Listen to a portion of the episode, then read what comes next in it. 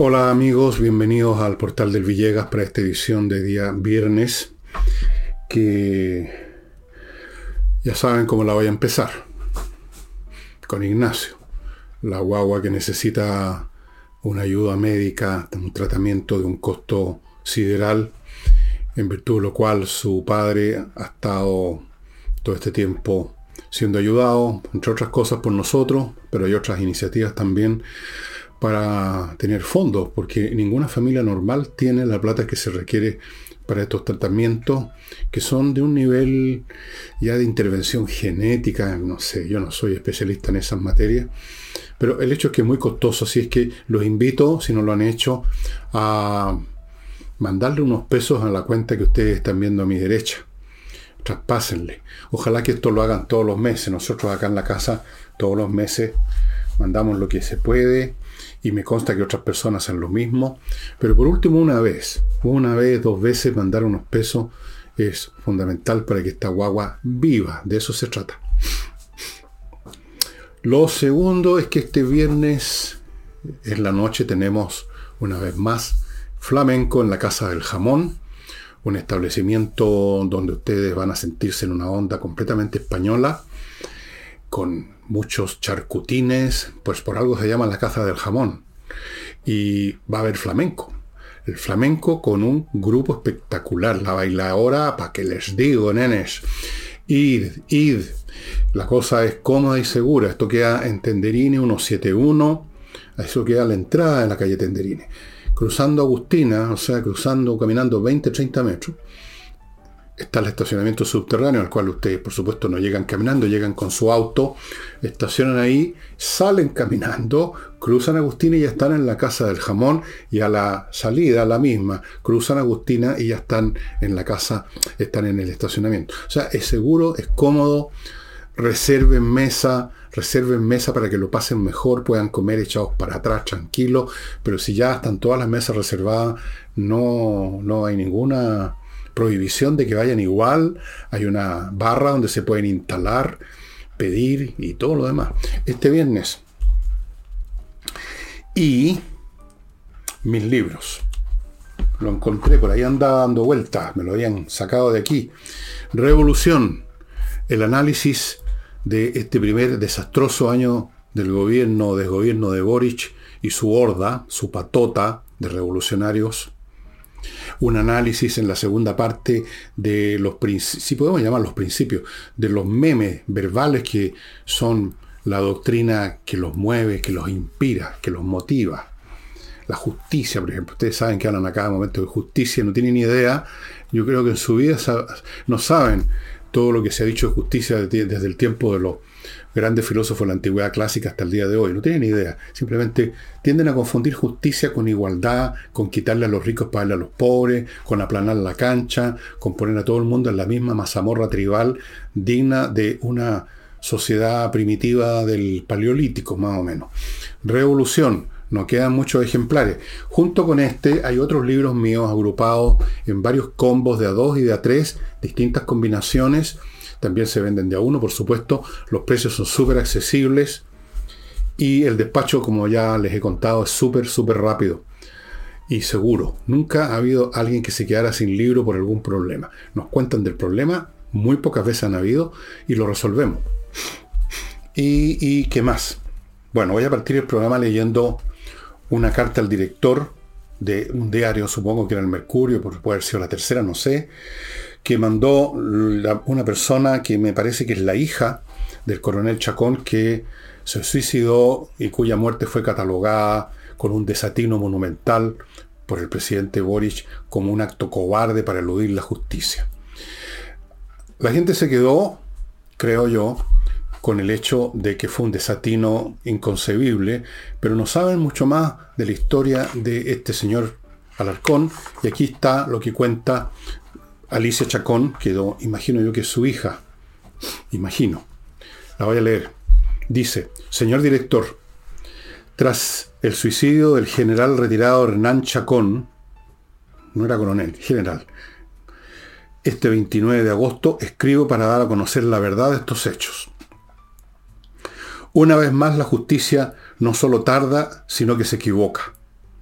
Tras el golpe militar, el entonces mayor Hernán Chacón fue destinado al Estado, al Estadio Chile, para controlar desde la calle su acceso y salida. Desde que fuera acusado de tortura y asesinato de Víctor Jara, enfrentó la justicia dando a conocer su inocencia, puesto que nunca estuvo en el lugar de los hechos ocurridos al interior del estadio, existiendo otros oficiales de grado o mando superior al suyo, tampoco supo quiénes lo llevaron a cabo. Dado el tiempo transcurrido, aquellos oficiales que podrían haber testificado por haber estado físicamente cercanos a él, a, Jara, ya fallecieron. Algunos medios de prensa divulgaron parte de la verdad, manifestando que el calibre de las balas encontradas en el cuerpo de Víctor Jara correspondían al revólver de Chacón, pero lo que obviaron decir es que ese tipo de arma era la misma de todos los oficiales ahí presentes. Eso es lo que se llama un arma de reglamento. Es exactamente el mismo arma, la misma marca, el mismo calibre, etcétera. Entre son pistolas, no revólver, pero da lo mismo. Todos andaban con el mismo armamento. Continúa la carta. El presidente Boris calificó como cobarde este suicidio. Pienso que nadie está en condiciones de opinar respecto de una decisión tomada frente a la impotencia y pérdida de esperanza. El mandatario por quien yo voté, dice la señora Chacón, debe tener presente que desempeña un cargo como presidente de todos los chilenos, civiles y militares, como lo planteó tan claramente el presidente Elwin. No puede seguir dándose gustitos y dar opiniones que favorezcan a aquellos grupos con los que se siente más identificado. No todos los chilenos coincidimos con sus gustos. Qué suave lo dice, ¿no? Continúa. Su aclaración respecto de este tema no fue precisa. Hernán Chacón nunca esquivó la justicia. La enfrentó durante largos años. Lo que hizo fue dar un corte definitivo al largo e injusto proceso que por años vivió Estuvo varias veces detenido. Sintió que pasaron a llevar su dignidad y honorabilidad. Ni siquiera fue notificado de la sentencia de la Corte Suprema. Se enteró el lunes por la prensa y despertó al otro día con la PDI prácticamente en su dormitorio. Hernán Chacón Soto prestó servicio a la patria toda su vida, teniendo siempre como principios el amor a Dios, a la patria y a la familia. Firma Alicia Chacón González yo creo que esta carta, redactada con un tono muy sereno, muy dama, muy serio, muy contenido, da, digamos, es el polo opuesto a las intemperantes declaraciones nacidas de su hormonalidad de cabro chico, de su falta de tino, de sus odios, y yo diría como cast de su cobardía, porque qué fácil es evaluar, juzgar y condenar a quienes no pueden responder, porque están muertos. En fin, eh, vamos ahora a los temas. Como nos estamos acercando al 11 y todos temen, todos sospechan que hay una serie de grupos que van a organizar otro aquelarre, que es el mundo que a ellos les gusta, la oportunidad de evacuar su resentimiento, que es el motor vital de esta gente. Ya iniciaron la fase número uno que consiste siempre en usar a los colegiales, tal como hicieron en el año 18, ¿no? O 19, el año 19, lo mismo. Y aquí tenemos entonces que se inauguró la temporada de ataque a colegios. Han habido estos últimos días ocho ataques a otros tantos colegios. En uno de estos colegios, el, Instituto Nacional de Barbanana, la policía ha informado que se arrojaron 170 bombas Molotov. En el Instituto Nacional, ayer me parece, se incendiaron, incendiaron la entrada y una garita con acelerantes.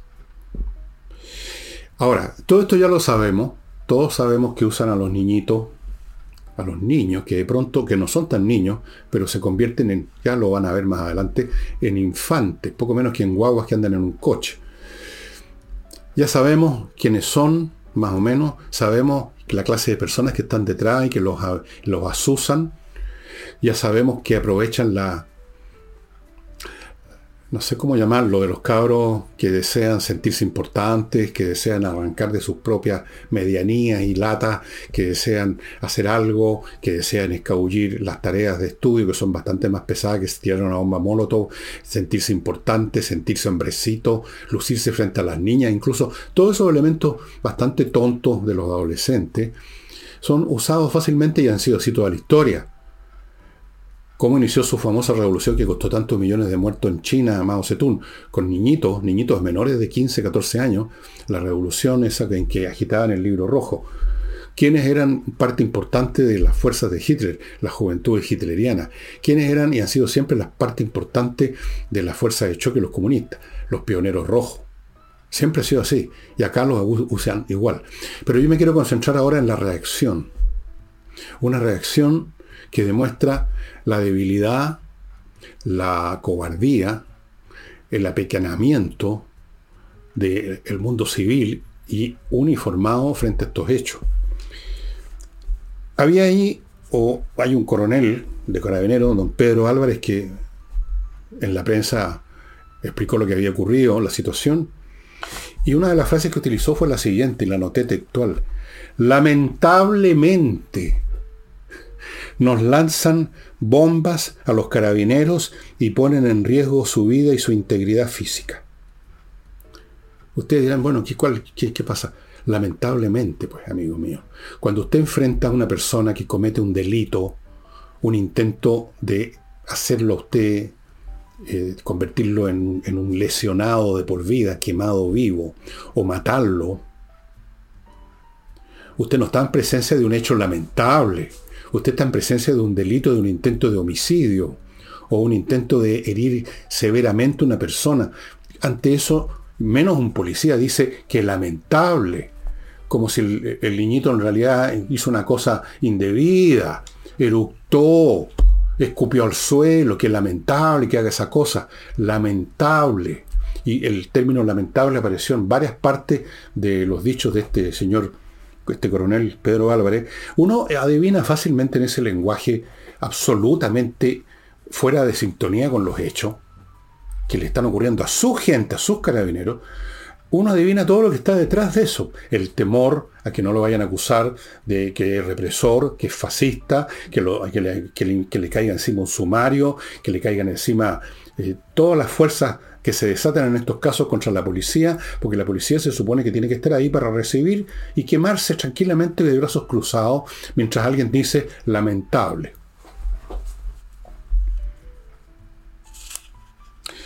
Otro hecho. A una de estas personas, en otro colegio, no en el Instituto Nacional, que estaban en las mismas, la detuvieron. Era una colegiala o estudiante de, no, no estudiante, no estudian, de 17 años. ¿A dónde la llevaron? Que ya debe estar, por supuesto, en libertad.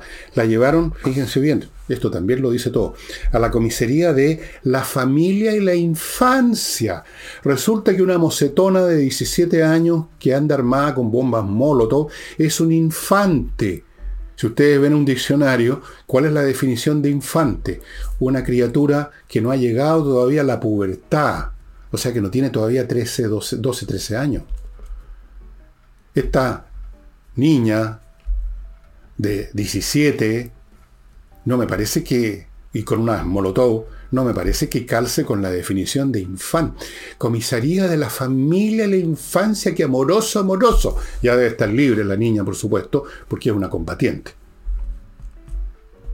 Hay más, para ir a otro ángulo ahora de lo mismo el encargado de educación de la Municipalidad de Santiago, yo no sé quién era este encargado, a lo mejor, a lo mejor sabe leer incluso, don Rodrigo Rocco, me pregunto cuáles son las actividades de un encargado de educación en un municipio. Pero en fin, ¿qué dijo? También lo noté prácticamente textual.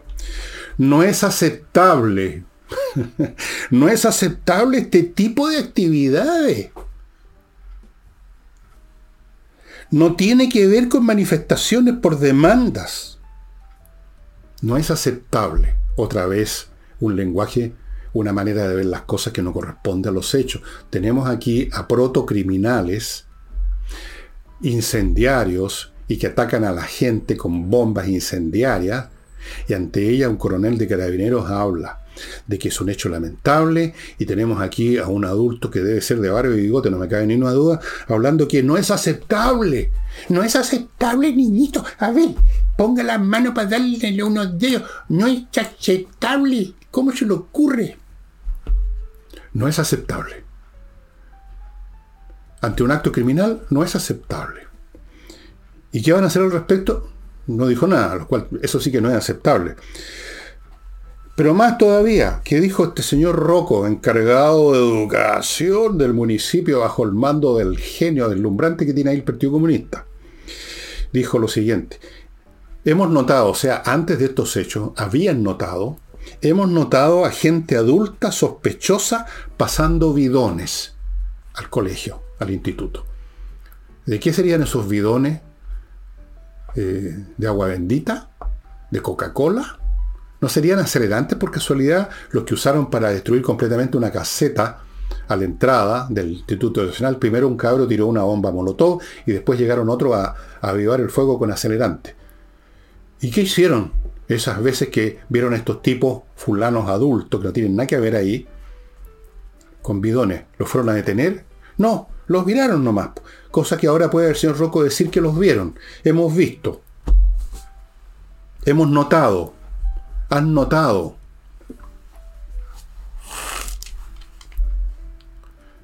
Imagínense, la pregunta que uno se hace es la siguiente, para este 11 de septiembre. La pregunta que se hace uno es esta.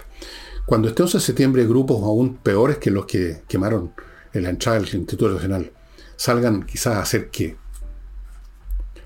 ¿Qué va a hacer el gobierno cuando al mismo tiempo se sienten cercanos a esas personas? Porque son todos son luchadores sociales, ellos mismos fueron en un momento dado, el propio Boris, parte de esas pandillas de destructores, de vándalos, de, gente que cree que quemar algo y robar algo es un acto revolucionario. ¿Qué van a hacer? ¿Cuál va a ser la conducta? ¿Van a haber otros, otros coroneles diciendo que es lamentable? Si matan a alguien van a decir que es lamentable? ¿O van a decir no es aceptable? ¿Cuál va a ser la reacción? ¿Qué clase de reacción van a tener permiso los carabineros que se vean bombardeados, no solo con molotov, sino que con piedras lanzadas con unas ondas que son capaces de volarle la cabeza a una persona, o con armas de fuego de frentón, o con cuchillo, o con machete? ¿Cuál va a ser la reacción que van a tener permitida? A lo mejor decir con un megáfono que lamentable, que lamentable. Bueno, voy a mi primer bloque, estimados amigos. A propósito de todo esto, yo creo que viene muy a cuento que ustedes se pongan en contacto con esta empresa Seguridad y Accesos, que es una que instala todos los sistemas más adelantados que hay en el momento para cautelar la entrada de su edificio condominio, que es la única línea defensiva que tienen. Después de eso no hay nada. Si, una, si los delincuentes pueden transponer la puerta de acceso, menos problemas van a tener para la puerta de un departamento, créanme. Entonces hay que instalar todo lo que se requiere, tecnología para control de acceso con una cosa que llaman QR peatonal, sistemas de lectura de patentes, cámara, un montones de cosas. Tomen las medidas antes que le pasen, amigos, y si le han pasado con mayor razón. O sea, no tropiece por segunda o tercera vez en la misma piedra. Seguridad y accesos. GISO, una empresa muy interesante que hace una gestión que le evita a usted un montón de latas y tiempo perdido y es la gestión para el reembolso que le debe la ISAPRE después que usted se ha, ha llevado a cabo una atención de salud en la cual usted tiene derecho a un reembolso de acuerdo a su plan. Si lo hace usted personalmente, ya sabe, porque seguramente lo ha hecho más de una vez, hay que hacer trámite, hay que ir a hablar con una secretaria, al otro día quizá hay que volver y está otra secretaria y contarle la historia de nuevo, hay que andar, ir a la aseguradora, va a recibir el reembolso finalmente, pero va a tener que hacer un montón de trámites que puede usted no tener tiempo, no tener ganas. GISO se hace cargo. Usted, usted está con, contactado con ellos, ponen un gestor a cargo suyo, el mismo gestor que va a ver todo el tiempo, y ellos reciben los datos de la atención, de su, en fin, todo lo que se requiere, y gestionan el reembolso para que usted reciba eso sin moverse su escritorio, o de su cama, o de su sillón. Continúo con la Academia de Inglés, entreninglés.com, que está ofreciendo ahora un curso, un curso muy interesante, clases de reforzamiento para niños que, que tienen problemas con el inglés, que tienen malas notas en inglés, cosa que no solo perjudica su aprendizaje en inglés, sino que le echa a perder el promedio todo, todo su promedio, que luego es importante, supongo que todavía sigue importante eso para ir a la universidad. Clases de reforzamiento, ¿en qué consisten? Son 12 clases potentes por 259 mil pesos. Ojo, el inglés es uno de los ramos más importantes que es preciso aprender en estos tiempos. Antes quizás no tanto, ahora sí. Así es que vaya pensando en poner a su chico con problemas de inglés en la Academia de Inglés, entrenainglés.com. Y termino este, este episodio de publicitario mostrándoles una vez más me encanta mostrarla porque la encuentro increíble. Esta linterna de Torch. Miren ustedes el porte. Se me pierde en la mano. Y sin embargo, yo la usé, la uso a cada momento, cuando necesito salir, por ejemplo en la noche, a ver si está todo en orden. Y miren la potencia que tiene una cosa tan pequeña. Es increíble. ¿Cuántas veces le he cargado? Una vez, desde que me la entregaron. En un rato lo enchufé al computador y se acabó el problema. Amigos, fuera de eso, esta cosa si se me cae, se me ha caído algunas veces, no le pasa nada. Es muy fuerte. Si se me cayera el agua, no me ha pasado, pero si se cayera el agua, resiste hasta 2 metros de profundidad. Y hay otros modelos muy interesantes que les he estado mostrando todo este tiempo. Así es que Torch, Torch, Torch. Ilumine su vida con Torch. Bueno. Eh,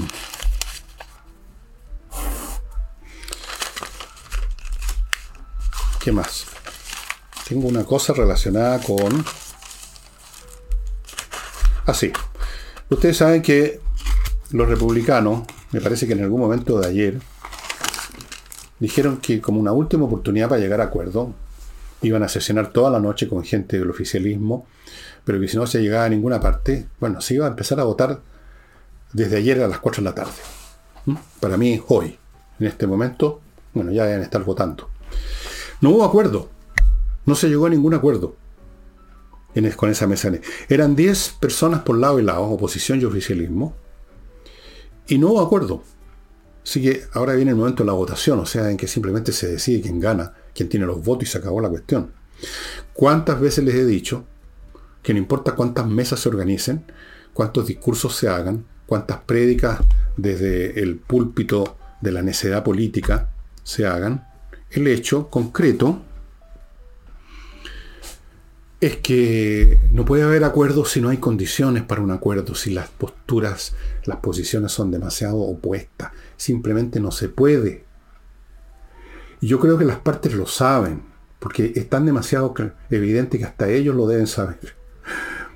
Pero hacen estas cosas para que no quede como para dejar en claro a la opinión pública que ellos quisieron llegar a acuerdo que ellos eh, hicieron esfuerzo hasta el último minuto para llegar a acuerdo. Y en el fondo con eso están traicionando ese sentimiento equivocado que tienen de que la gente está todavía en la postura de los acuerdos y de los entendimientos. La gente no está en esa postura ya. La mayoría de los chilenos no está en esa postura. Yo diría que ningún chileno está en esa postura. La gente de izquierda está en la postura de echarle para adelante compañero como sea, con fundaciones, con resquicios legales, con movilizaciones, para llevar a cabo el proyecto de ellos. No, les interesa ningún acuerdo. Y la gente que no está con esa postura, no le interesa tampoco llegar a ningún acuerdo trucho que pueda significar darle una posibilidad, sino que la gente, la gente que ha estado rechazando la primera proposición, la gente que votó para el segundo consejo y le dio mayoría al Partido Republicano, Chile Vamos, y dejó en minoría a la izquierda, esa gente tampoco. Esa gente, vean las encuestas, por favor, alguna vez en su vida hagan ese esfuerzo. La gente quiere simplemente impedir que esa izquierda que está decidida a implantar su modelo desastroso, no lo logre. Ya no se trata de acuerdo, se trata de ganar se trata de ganar en las urnas electorales, ojalá, y no de forma cinética. Los milicos me entienden cuando digo, hablo así. Se trata de vencerlos políticamente, punto, derrotarlos. Y ellos quieren derrotar a los otros. No hay espacio para acuerdos porque son posiciones totalmente opuestas. Unos quieren echar abajo un edificio y otros lo quieren conservar. No hay punto medio en una situación como esa. Por eso que fracasó esa mesa, por eso que van a fracasar todos los acuerdos. Y cuando parezcan y le digan a usted, señora, señor, que hubo un acuerdo, va a ser una mentira. Va a ser como en esas disputas fronterizas entre países en que no resuelven la cosa importante y la postergan para más adelante. Por ejemplo, tenemos ese tema con Argentina con campos de hielo. No se ha resuelto porque es un asunto de blanco y negro ahí realmente. Y por lo tanto lo más que se logra es posponerlo. En el caso nuestro, lo más que se logra es no posponerlo, o sí, si dicen, bueno, nos reunimos la próxima semana, pero disfrazar la falta de acuerdo con un lenguaje vago que no significa nada como el lenguaje del cura en la misa 12, como pórtense bien, dense en el beso la paz, pero eso no significa nada, no produce ningún efecto. No hay espacio para acuerdo. Por lo tanto, así como la izquierda se está preparando para imponer su doctrina, su agenda a como dé lugar, la oposición debe prepararse para impedirlo a como dé lugar, políticamente hablando. Y para eso lo primero es vigorizarse, fortalecerse, dejarse de perder tiempo, dejarse de criticarse unos con otros, como dije el otro día, que hace demasiadamente la derecha, siempre ha sido así, siempre ha sido profundamente estúpida políticamente, se desgarran todo el tiempo. La izquierda incluso en último momento llegan a unirse, aunque sea en algún grado, lo demostraron con Boric. La derecha no, desgarrándose, desgarrándose, suicidándose cometiendo araquiri. La oposición y es la derecha y gran parte del país, no es solamente la derecha, no son los ultraderechistas. Tiene que prepararse para ganar. Y no ir a conversar con el enemigo, con el adversario y a prestarse a las comedias. Menos mal que no van a ir a firmar. Ninguna cuestión. El único que sigue con esa huevada es el señor Piñera, título de escopeta. Pero fíjense, como Piñera es un hombre sinuoso, firmó pero no va a ir a la, a la reunión a la moneda. Debe haber temido de que le iban a armar una emboscada en la calle, algún grupete, a insultarlo, a tirarle cosas. Dijo, no voy a pasar por ese mal rato. Entonces se queda con que firmó y luego se desvanece en su dacha. O sea, otro país, no sé. Y dele con los acuerdos. Eso es una frase vacía. Está predicando en el desierto, señor Piñera, de una vez por todas, se la cachá.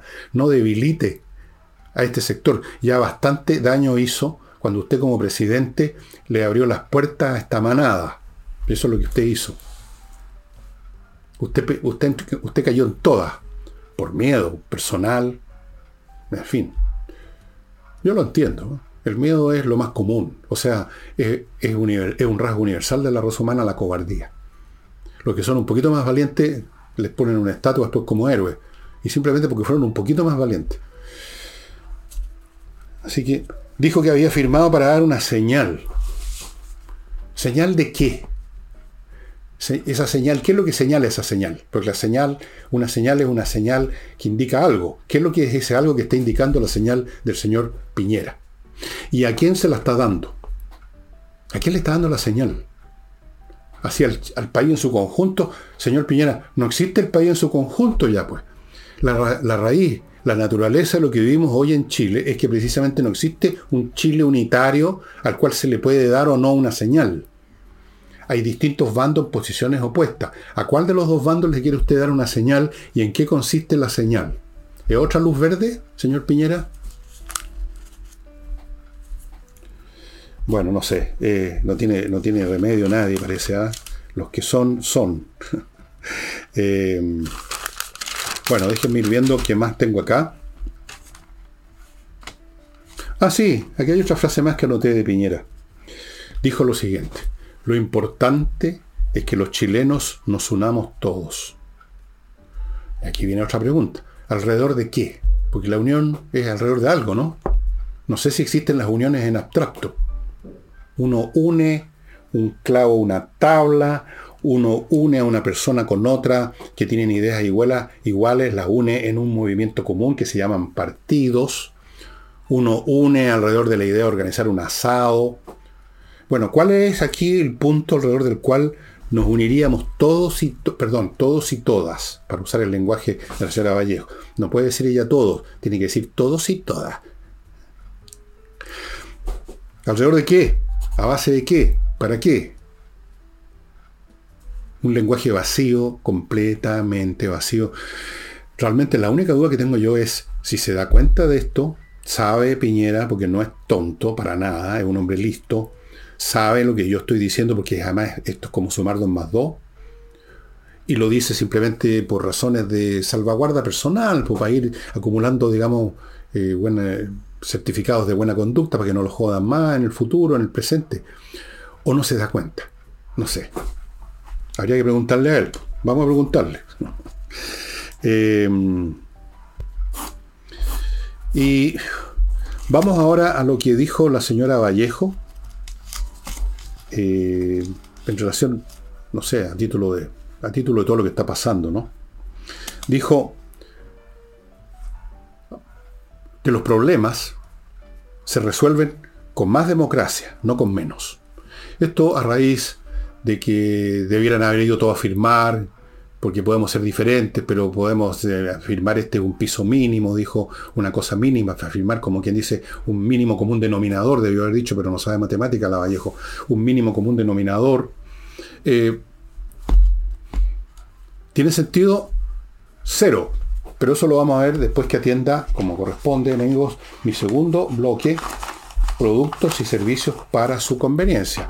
Por ejemplo, tuasesoriatributaria.cl es el sitio donde hay una serie de expertos en temas contables y de tributación que están en condiciones de poner la contabilidad de su empresa al día, dejarla bien, perfecta, clara, qué está pasando. Y lo mismo en el tema tributario, tanto de la empresa como corporación, como de el personal, de los dueños, los ejecutivos, los dueños mismos de la empresa, los accionistas que reciben una ganancia, si es que hay empresas que reciben ganancia hoy día y hay que pagar tributo.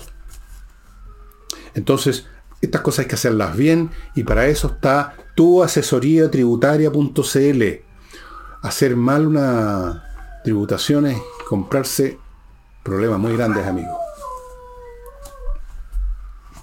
Mis perros se ponen así cada vez que sienten una sirena. si tienen perros ya saben cómo es la cosa. Sigo con kmmillas.cl, donde usted puede vender las millas acumuladas por sus vuelos y que no va a usar y que desaparecen en cualquier momento. Eso es lo que sucede. Vaya a kmmillas.cl y conviértalas en plata. Se las van a comprar a buen precio, me consta. Continúo con miclimo.com, que está ofreciendo no solo los mejores eh, dispositivos para que usted tenga una climatización en lo que resta del invierno, que ya vemos que todavía pueden haber lluvias y cosas, adiós gracias, y sobre todo para el verano porque estas máquinas funcionan para el verano el invierno, lo que usted necesite, calor o frío, fuera que filtren el aire, porque viene un, verano, pero de la grandísima, de la grandísima. Otra cosa, la única empresa que entrega una garantía por cinco años de la instalación es Mi Climo, ninguna más. Cinco años de garantía. Pónganse ya en contacto. Y termino el bloque con compreoro.com, y ahora les voy a mostrar después de mucho tiempo. Compreoro.com es el lugar donde usted puede comprar, por ejemplo, lingotes de oro que en parte los más chiquitos son como este. Apenas se ve y sin embargo tiene un tremendo valor. O sea, usted podría llenarse el bolsillo con eso y tiene una fortuna. Oro, casi de 100%. O también puede comprar lingotes de plata. También casi 100% de pureza y también de muy buen valor. El oro y la plata son valores intrínsecos. Y por lo tanto, usted está seguro con ellos de que no van a perder valor si hay un quiebre bursátil o cualquier situación. El oro y la plata siempre han sido valores intrínsecos desde la antigüedad, cuando empezó la circulación eh, en el tráfico comercial, con algún intermediario y no con trueque. Muy pronto se empezó a usar oro y plata porque tienen un valor intrínseco. Oro y plata en compreoro.com. Y este es un certificado que entregan junto con... Entonces, amigos, continuemos. Los problemas, dijo, se resuelven con más democracia, no con menos. No es verdad. Lamento decirle, señora Vallejo, que no es cierto, porque lea un poquito de historia. No puro geografía nomás. En primer lugar, uno se podría preguntar, ¿qué es más democracia para la señora Vallejo y para los políticos en general? ¿Más asambleísmo? O sea, más instancia en que se junta gente a vociferar y no llegar a ninguna parte porque hay miles de distintos intereses, ideas, malas ideas, cliché, prejuicio, ignorancia. Eso es lo que se llama asambleísmo. No se llega a nada. Significa más permisología, más consulta a más grupos para que no se pueda, como ya está ocurriendo, prácticamente iniciar ninguna actividad, porque hay que pedirle permiso a todo el mundo y todo el mundo o no da permiso por cualquier razón o pide plata porque están esperando que le ofrezcan algo para comprarlo muchas veces, y ahí de repente las razones ambientales, cuando las han alegado, desaparecen como por ensalmo. O, o significa más consulta ciudadana, lo mismo, otra vez. ¿Qué se hace? Bueno, eso, eso de más democracia, más instancias en que se concita muchas veces en forma mentirosa, se dice, ahí vamos a hacer una, como ha pasado con los municipios, una consulta a los vecinos, y resulta que la, avisan medio día antes, y los únicos consultados son los camaradas y compañeros del alcalde y de los concejales. Y sale igual el proyecto o no sale el proyecto que a ellos les interesaba que saliera o que no saliera, y los ciudadanos no se vienen enterando más que por la prensa. Es una mentira además. Pero si no es una mentira no se puede hacer nada. Esto es sabido desde tiempos inmemoriales, Camila que usted no puede, desde luego lo sabían súper bien en los países comunistas, usted no puede hacer nada si a partir de cierto momento, después de las básicas consultas democráticas que consisten en poner a tales o cuales personas por alguna agenda, después de eso, lo que se requiere es la acción de la autoridad. Por eso que existen en todas las sociedades principios de autoridad, personas que están dotadas con autoridad, o sea, un poder legítimo y legal para tomar a cabo, para, para eso, para hacer lo que hay que hacer. Si no, no se puede hacer nada. Esto lo sabían ya en las bandas de los cavernícolas que salían a cazar mamut. Alguien tenía que dirigir el piño. No hacían una consulta ciudadana. ¿Cómo operaría esa más democracia, por ejemplo, para resolver el tema de la disciplina escolar? Los temas que estamos viendo, que mencioné al principio, los chicos que se dedican a tirar molotov. ¿Qué sería ahí la más democracia? más asambleas de curso, más juntas. Eso, eso hasta cierto punto lo han tratado de hacer, eh, entiendo, en el Instituto Nacional, y ahí está el resultado. ¿Cómo restituye usted las disciplinas? ¿Cómo restituye el funcionamiento elemental de las cosas con más asambleísmo, con más reuniones, con más comité, con más consulta ciudadana, con más consulta al personal? No hace nada. Y, y viceversa. Usted muchos problemas los resuelve simplemente con actos de autoridad que ya preguntaron hace rato a la ciudadanía en su momento, cuando corresponde, en las ocasiones que corresponde, y luego se consulta a los expertos, a los técnicos, a los que saben, a los ingenieros, a los que sean, y luego se ejecuta. Así es como funcionan las cosas, así han funcionado siempre en toda la historia de la humanidad. Todo aquello que tiene que funcionar necesita un principio de autoridad, de liderato, ojalá un buen liderato, pero incluso un mal liderato es mejor que el asambleísmo, el asambleísmo permanente. ¿Qué clase de ejército sería uno que estuviera consultando a los soldados por cada acción que hay que llevar a cabo? ¿Qué sería de una empresa que tuviera que consultar a todo el personal por cada decisión de inversión que hay que tomar? Y lo mismo con un país. No es verdad eso que con más democracia, no pues. De hecho, yo diría muchas veces con menos, fíjese, lamentablemente. Y así lo ha probado la historia en nuestro propio país. De repente hay problemas que no se resuelven con más democracia. No, no se resuelven. Es una mentira. Es una mentira que suena bien. Es ese tipo de frase que ustedes están, tan acostumbrados a acuñar y luego usar sin pensar, porque ya no piensan, simplemente agarran 10, 20 frases del estante, la frase hecha, las pegan unas con otras y las disparan. En cualquier orden da lo mismo. No más, no menos, sino que más democracia. O más democracia, no menos. Pero en el fondo es una tontería. Eh, Camila. Es una tontería, va contra todos los principios más elementales de la funcionalidad de los sistemas sociales. Estudie un poco sociología, un poco historia. No se quede con lo poco que se acuerda de sus clases de geografía si es que terminó la carrera, que no sé. Le dicen que no, no tengo idea, me da lo mismo. Más democracia, no menos. Y además, ¿qué saben de democracia ustedes, los comunistas? ¿Cuál era la democracia que funcionaba en la Unión Soviética? ¿Cuál es la democracia que funciona en China? Díganos, ¿cuál es la democracia china? ¿En qué consiste la democracia Xi Jinping, por ejemplo? ¿En cuál es la democracia de Kim Jong-un en Corea del Norte? Vaya a hablarle de más democracia a Kim Jong-un. Hay toda la haya de situaciones, a todo nivel, desde la organización de una pichanga hasta la conducción de un país, todo, en que los problemas se resuelven con autoridad, con, a veces con verticalismo, de hecho con verticalismo, y, no con asambleísmo, no con más democracia. Toda entidad, voy a enseñarle un poco de filosofía elemental, el ABC, toda entidad, y esto lo resumían los griegos con una frase muy sabia, nada en exceso. Un exceso de democracia es tan malo como un exceso de tiranía. Las dos cosas conducen al desastre. Todo funciona de acuerdo a su, en, su medida, en la medida en que entra en sintonía adecuada con otras cosas que están en su medida. Las cosas se tienen que relacionar en ciertos niveles y grados, más allá de los cuales, o más acá de los cuales las cosas no funcionan. Así que no venga con esto de más democracia. Además, volvemos al punto de siempre. No es con más asambleísmo que se resuelven temas donde las partes que se están reuniendo en esa asamblea simplemente no tienen ningún terreno común, que es lo que ocurre ahora en Chile. El único terreno común, y yo no sé siquiera si ya es tan común en la mente de ustedes los comunistas, es que estas cosas se resuelvan en elecciones. El terreno común de la metodología electoral. Que no es gran cosa, es importante, sí. Yo no sé hasta qué punto ustedes siguen creyendo en eso.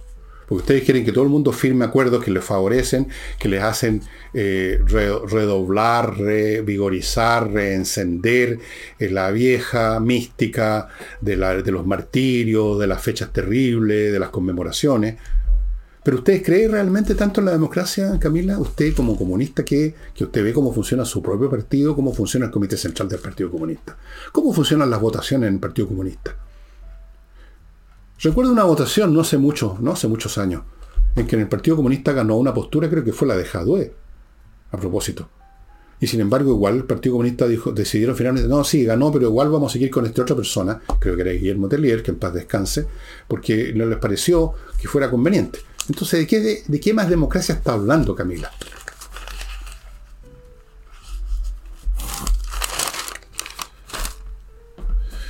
Y luego agregó una frase que es increíblemente ilógica, ¿no?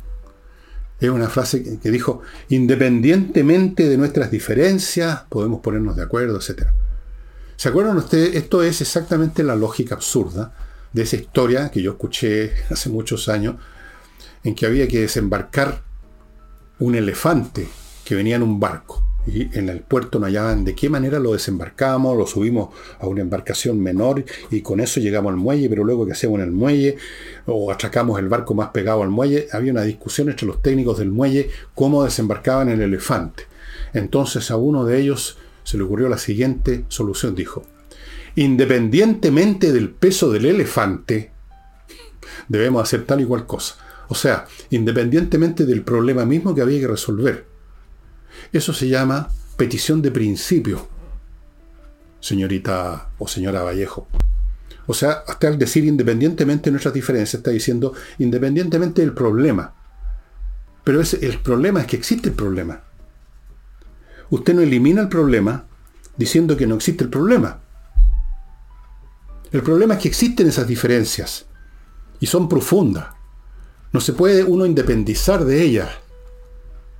Entonces uno no puede decir, independientemente que yo no quiero demoler el sistema neoliberal y el otro, independientemente que yo quiero demolerlo, entonces, ¿a, dónde llegamos con eso? Ya. Entonces, ¿dónde? ¿En qué nos ayuda? Si precisamente el tema es que yo quiero conservarlo y él lo quiero demoler. Entonces no podemos decir y decir independientemente, porque si decimos eso, significa entonces que no tenemos, no tenemos ninguna discusión, no hay nada que hacer. Y el edificio queda en pie. No se resuelven los problemas de esa manera. Y desde luego dijo, habló de los temas mínimos, no son temas mínimos, son temas máximos. Son temas máximos. Los temas máximos no se, no se resuelven con medidas mínimas. No hay pisos mínimos para problemas máximos. Eso es otro error lógico. ¿Estudió lógica alguna vez en su vida, Camila? No. No, no sé qué habrá estudiado realmente.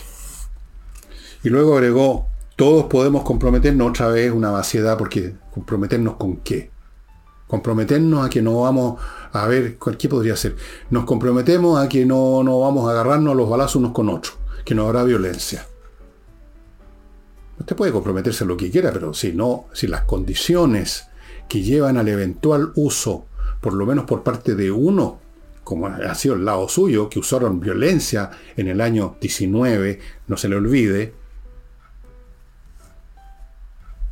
bueno, no se resuelve el tema diciendo todos podemos comprometernos.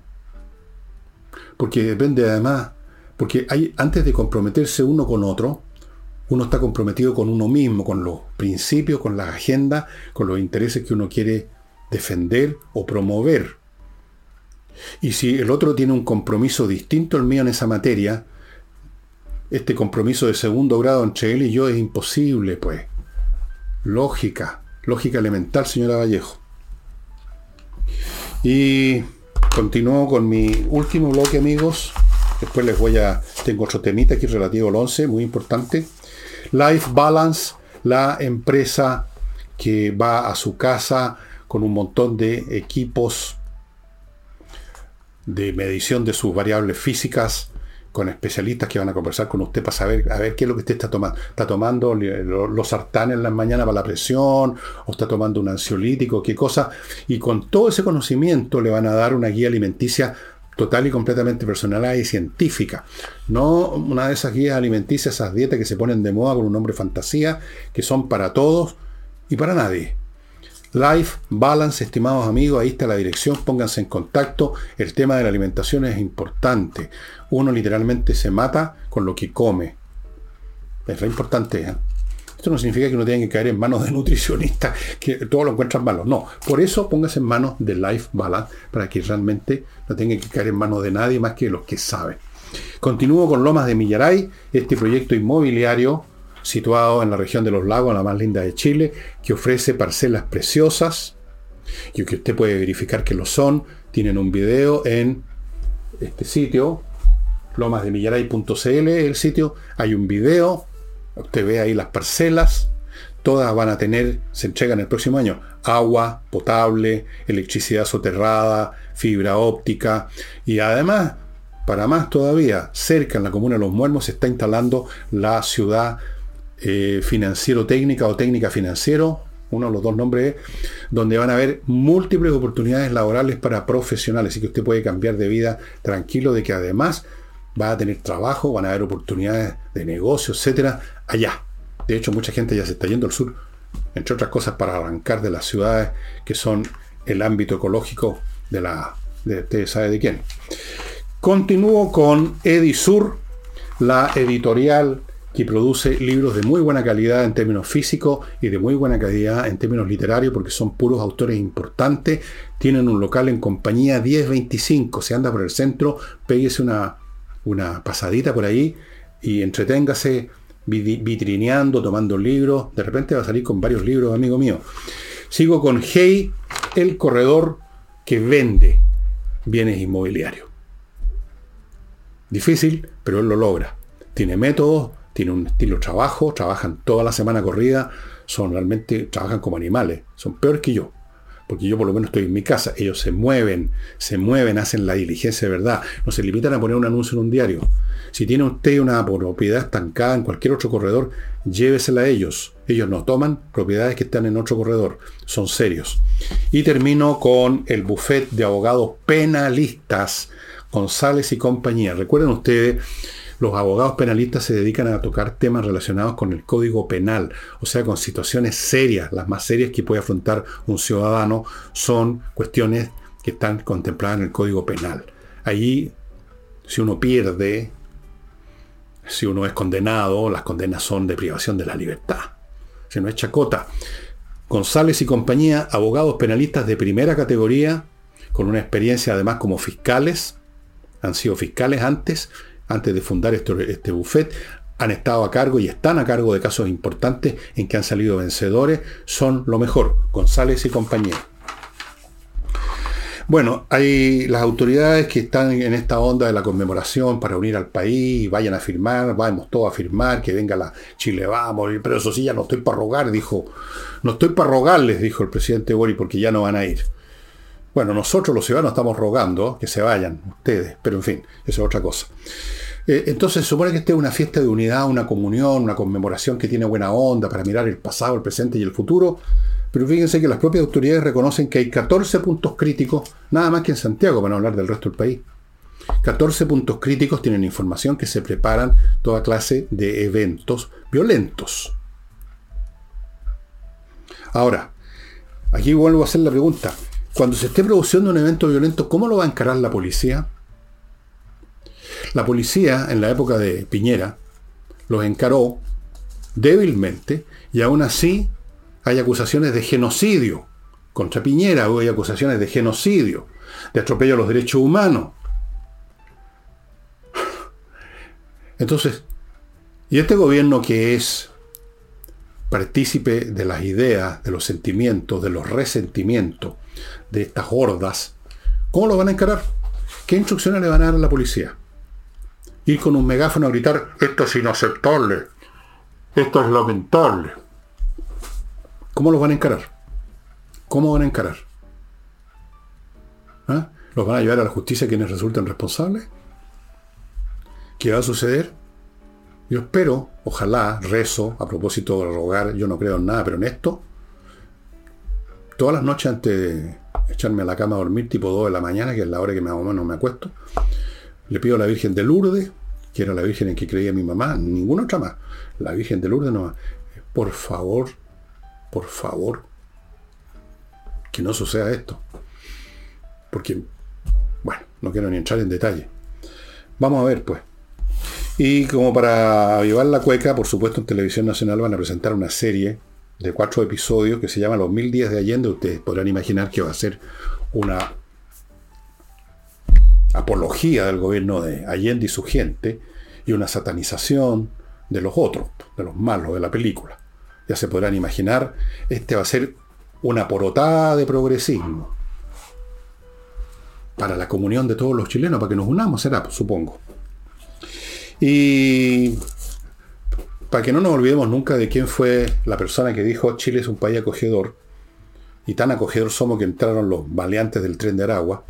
No sé si sabían ustedes que en este momento la Policía de Investigación está haciendo pesquisa y está tomando medidas porque hay fiscales y jueces que ya han sido asesinados, eh, no asesinados, amenazados. ¿Amenazados de qué? De muerte, por supuesto, por el tren de Aragua. A eso hemos llegado. A eso llegamos. Porque Chile es un país acogedor, como ustedes saben.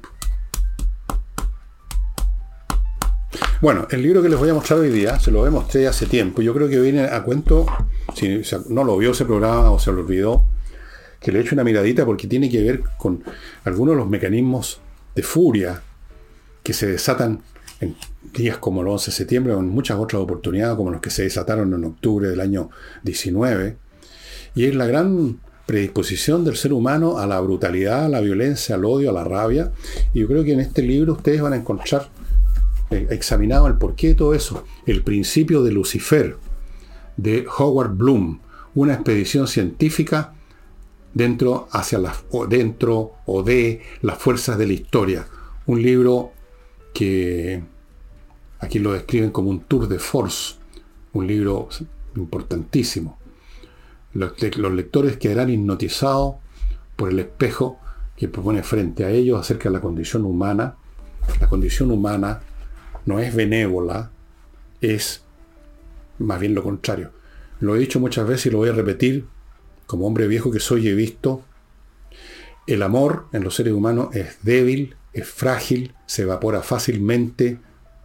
El odio, en cambio, por Dios, que es fuerte. No es verdad que el amor es más fuerte, el odio es más fuerte.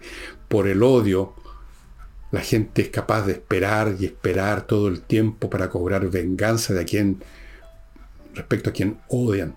Por el odio algunos son capaces incluso de sacrificarse El odio y produce un exquisito delirio de satisfacción cuando ven al odiado de ser destruido.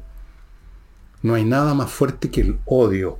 Y gran parte de la historia humana tiene que ver con odios descontrolados o controlados a duras penas por la fuerza de la ley y el orden social, mantenidos a rayas por un tiempo. La historia es una constante explosión de odios en la forma de revoluciones, revueltas, motines, incendios, saqueos, guerras civiles. El odio está siempre presente. Y por eso que están siempre presentes las guerras y toda clase de conflictos. Y en uno de nuestros tiempos de paz, que parece que no pasa nada, está repleto bajo la superficie de odios que se están acumulando y que van a explotar mañana o pasado mañana, resentimientos, conflictos en sordina entre personas, entre familias, entre grupos, entre clases. Eso es lo predominante. El amor es lo más raro, lo más tenue, lo más además asociado a la conveniencia, o sea, al egoísmo.